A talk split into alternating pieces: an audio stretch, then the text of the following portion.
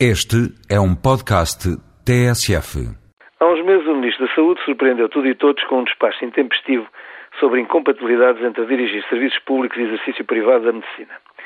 Na altura aleguei neste espaço que tal despacho era ilegal, inútil, inexecuível e imoral. Tais epítetos tinham todos uma justificação que me pareceu de cristalina evidência. O despacho era ilegal na medida em que contrariava um decreto-lei, o decreto 7390, que expressamente autorizava tal exercício. Nada impedia, evidentemente, o Ministro de revogar o decreto, o que não podia era contrariá-lo por simples despacho.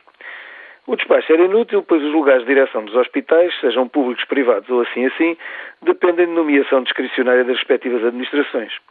Assim sendo, com despacho ou sem ele, os conselhos de administração nomeiam quem querem.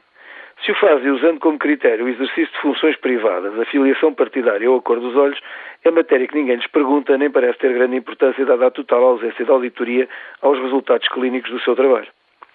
O despacho era inexecuível, pois, dada a carência de médicos experientes e a persistência dessa carência nos anos que se avizinham, dispensar seja quem for que pretenda trabalhar é um puro suicídio.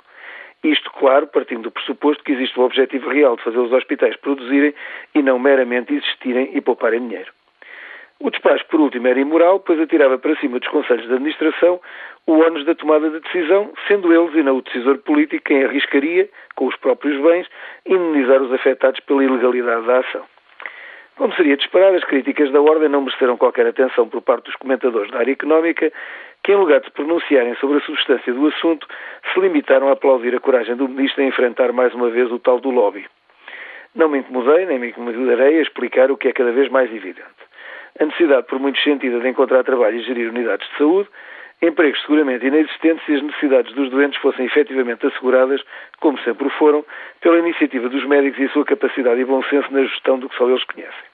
O corporativismo, como o sol, quando nasce é para todos, pelo que nessa matéria estamos conversados. O que me faz voltar ao curioso despacho é a sua revogação prática de forma discreta na passada semana. Após garantir a justeza da sua decisão, elencar pareceres jurídicos avulsos e ameaçar com as penas do inferno os infratores, o Ministro publica agora em Diário da República um outro despacho. Este, depois de reafirmar o caráter incompatível das atividades em causa, despacha para as calendas qualquer efeito prático. De facto, ao expressamente permitir às administrações que não o apliquem, se estiver em causa a sustentabilidade do serviço público, o Ministro legaliza a total discricionariedade e permite a ausência de decisão que tem sido a regra. Por último, ao expressamente excluir a atividade privada em consultório da aplicação do dito, vem reconhecer a ilegalidade alegada e evitar tentações de fundamentalistas mais ortodoxos. Independentemente da forma como foi feito, é de registrar o facto de se ter reconhecido o erro e de se o ter emendado. Apesar de ser para mim uma insondável mistério esta obsessiva necessidade do que o poder chama manter a face, o importante é que os erros se corrijam, pelo que o meu aplauso.